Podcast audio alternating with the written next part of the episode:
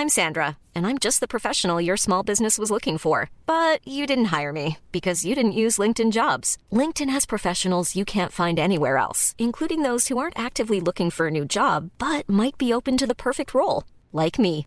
In a given month, over 70% of LinkedIn users don't visit other leading job sites. So if you're not looking on LinkedIn, you'll miss out on great candidates like Sandra. Start hiring professionals like a professional. Post your free job on linkedin.com/people today.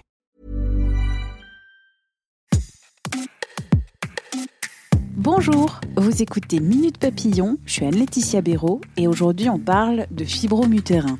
Chez les femmes en âge de procréer, une femme sur trois va développer un fibrome utérin. Le fibrome utérin, c'est une tumeur bénigne. Mais le fait que ce soit bénin ne veut pas dire que c'est rien, que cela ne peut pas avoir de conséquences. On parle de fibrome utérin, de ses éventuels symptômes, ses conséquences, les traitements avec Aïssatou Sidibé, infirmière clinicienne à l'unité mère-enfant du centre hospitalier de l'Université de Montréal, au Québec. Patiente experte, elle a créé le blog Fibromel, puis l'association Vivre sans fibrome. Elle est co-autrice avec Marie-Josée Thibert du livre Endométriose et fibrome utérin aux éditions Lithos Santé. Bonjour Aïssatou.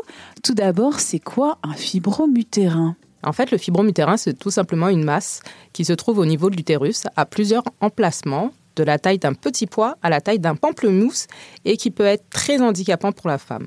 L'un des premiers symptômes, les saignements, des douleurs importantes, problèmes au niveau de la fertilité et aussi une sensation d'avoir une pesanteur abdominale.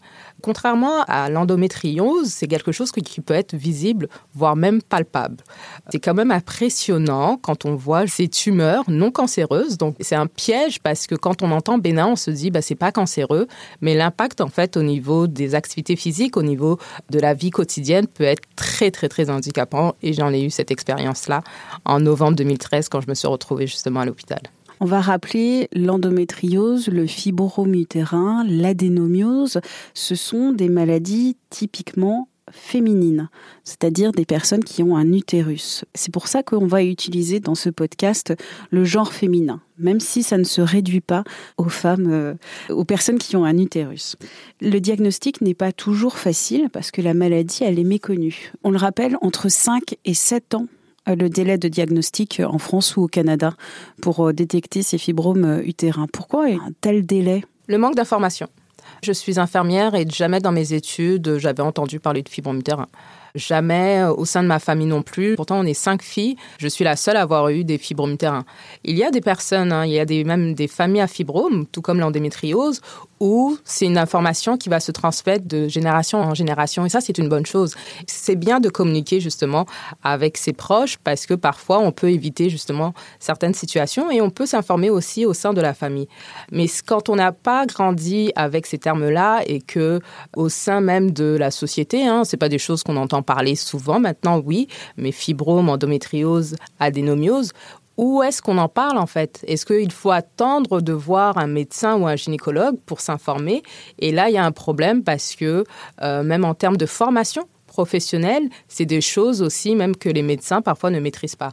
Donc on peut très bien voir un médecin et un gynécologue et euh, passer à côté de ce problème-là si on n'insiste pas sur nos symptômes et si on ne demande pas à voir justement à passer une échographie euh, pelvienne ou tout simplement une prise de sang.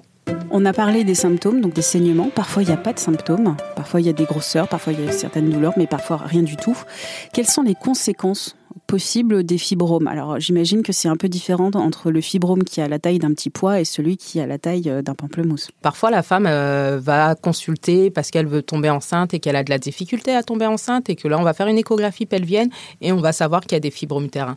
Après, les conséquences, et principalement pour les femmes noires, c'est problématique parce qu'elles ont des fibromes plus gros, plus nombreux, à un âge plus précoce et elles vont être à risque d'une chirurgie assez précocement en fait. Moi, j'ai eu ma première chirurgie à 32 ans.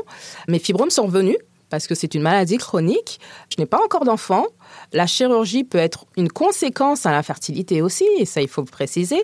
Et donc les conséquences, euh, principalement autour de la chirurgie, hein, une femme qui se fait euh, opérer hein, dans les fibromes l'un des principaux traitements, tout comme l'endométriose, il n'y a pas de traitement définitif, mais ça va être l'hystérectomie. L'ablation de l'utérus. C'est ça, totalement. Donc euh, on pratiquait ça déjà dans les années 1900. 2000, 2020, où est-ce qu'on va encore? Euh, J'avais discuté avec une patiente une fois qui m'avait dit, qui avait 68, 70 ans, et qui m'avait dit, si j'avais su qu'il y avait d'autres moyens pour retirer mes fibromes, jamais je n'aurais enlevé la maison de mes enfants. Aujourd'hui, en France, on peut parler d'embolisation artérielle. Oui, ça c'est vraiment une spécificité presque française. C'est ça, depuis 1990, c'est ce qu'on pratique et j'inviterai justement les lecteurs et les lectrices à faire de la documentation là-dessus parce que ça peut éviter une chirurgie. On parle des ultrasons aussi. Ça aussi, c'est très rare. Mais On, va, on va définir voilà, embolisation et euh, l'IRM par ultrason. Alors, qu'est-ce que c'est ces deux techniques euh, qui sont non invasives ou moins invasives que la chirurgie de l'ablation de l'utérus? Il y a aussi donc l'ablation de l'utérus, mais il y a aussi l'ablation des fibromes. Donc, on appelle ça une myomectomie. Donc, myome, ablation des fibromes. Mais ça aussi, hein, c'est vraiment euh, deux mois de convalescence, la personne ne travaille pas. Donc les conséquences quand même sont quand même assez lourdes, même d'un point de vue économique et sociétal. Hein. Euh, une chirurgie, c'est coûteux. Une prise en charge au niveau des médicaments, c'est coûteux. Quand on parle des médicaments, on parle principalement euh, des médicaments qui vont nous ménopauser.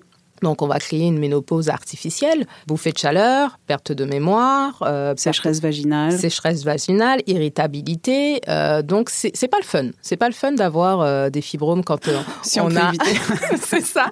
Tout comme l'endométriose. Et j'insiste en, en, faisant justement le parallèle avec ces deux pathologies, parce que bien que d'un point de vue médical, elles sont différentes, mais au niveau des causes et des conséquences et de la prise en charge, il y a beaucoup de similitudes.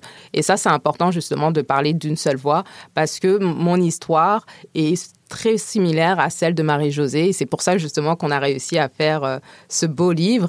Et moi, je le dis, hein, si j'avais pu inviter euh, d'autres femmes pour nous parler de d'adénomiose, de syndrome ovarien polykystique, d'infertilité, je l'aurais fait avec grand plaisir. On va revenir sur l'embolisation, c'est quoi? Alors l'embolisation, c'est pas une chirurgie et ça c'est très important, c'est un traitement non invasif qui va à travers une petite sonde qu'on va introduire au niveau de l'artère fémorale, bloquer à, travers des petites particules dans le vaisseau du fibrome utérin pour qu'il nécrose. C'est comme si on créait un infarctus du, cœur, mais là, ça va être un infarctus du fibrome et il va diminuer. Mais là encore, il faut être vigilante parce que toutes les femmes ne sont pas éligibles à l'embolisation artérielle, toutes les femmes ne sont pas éligibles euh, aux ultrasons, et peut-être que cette femme-là aura besoin d'une hystérectomie dans son cas précis. Mais c'est toujours intéressant d'avoir l'information pour qu'elle puisse faire son choix.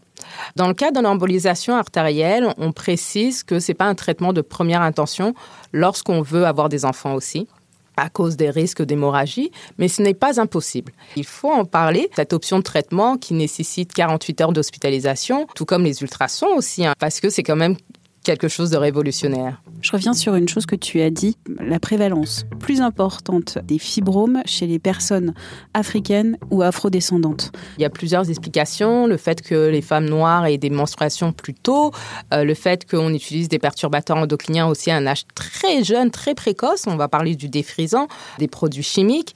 Mais il faut le rappeler, hein, le fibrome touche aussi bien les femmes caucasiennes que les femmes noires. Mais chez les femmes noires, c'est très problématique parce qu'elles sont à risque de chirurgie et de chirurgie. Et malheureusement, euh, parfois, il y a un contexte aussi social et de précarité qui euh, va faire en sorte que ça va être extrêmement difficile pour la femme de justement euh, se prendre en main. D'où l'importance de s'informer, mais de s'informer auprès des personnes compétentes, auprès d'associations de patients, de médecins, mais disons des personnes qui savent vraiment sur ce sujet-là et pas tout et chacun, euh, parfois sur les réseaux sociaux, euh, qui peuvent avoir une opinion, mais qui n'ont pas forcément une parole scientifique. Je vais juste peut-être ajouter quelque chose euh, d'important. Ce livre aussi parle beaucoup de santé intégrative. C'est vraiment d'associer la médecine conventionnelle et la médecine complémentaire pour soigner les femmes par rapport à de l'endométriose, fibrome ou syndrome ovarien polykystique et même adénomiose. Et pour moi, c'est vraiment la médecine du futur. Il y a déjà un gros travail au niveau de l'hygiène de vie à, faire, hein, l'alimentation, la gestion du stress, l'activité physique. Et en complément, il y a des professionnels qui pourraient accompagner ces femmes-là. Et ça, c'est important aussi euh, à envoyer pour que la femme puisse être actrice de sa santé et de voir et de consulter le thérapeute dont elle a besoin plus d'informations sur les maladies gynécologiques comme l'endométriose, le syndrome des ovaires polykystiques, retrouvez tous nos articles, nos podcasts sur 20minutes.fr. Merci d'avoir écouté cet épisode de Minute Papillon, un podcast d'Anne-Laetitia Béraud pour 20 minutes. S'il vous a plu, n'hésitez pas à le partager sur les réseaux sociaux, à en parler autour de vous. À très vite et d'ici là, bonne écoute des podcasts de 20 minutes comme L'été dans vos oreilles.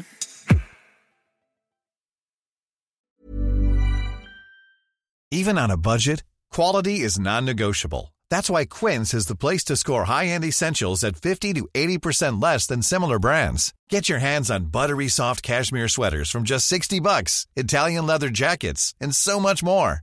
And the best part about Quince, they exclusively partner with factories committed to safe, ethical and responsible manufacturing. Elevate your style without the elevated price tag with Quince. Go to quince.com/upgrade for free shipping and 365-day returns. On ne va pas se quitter comme ça. Vous avez aimé cet épisode? Sportif, généraliste, sexo ou scientifique, varié mais toujours bien informé. Découvrez les autres podcasts de la rédaction 20 minutes sur votre application d'écoute préférée ou directement sur podcast au pluriel.20minutes.fr. Et merci de nous avoir écoutés.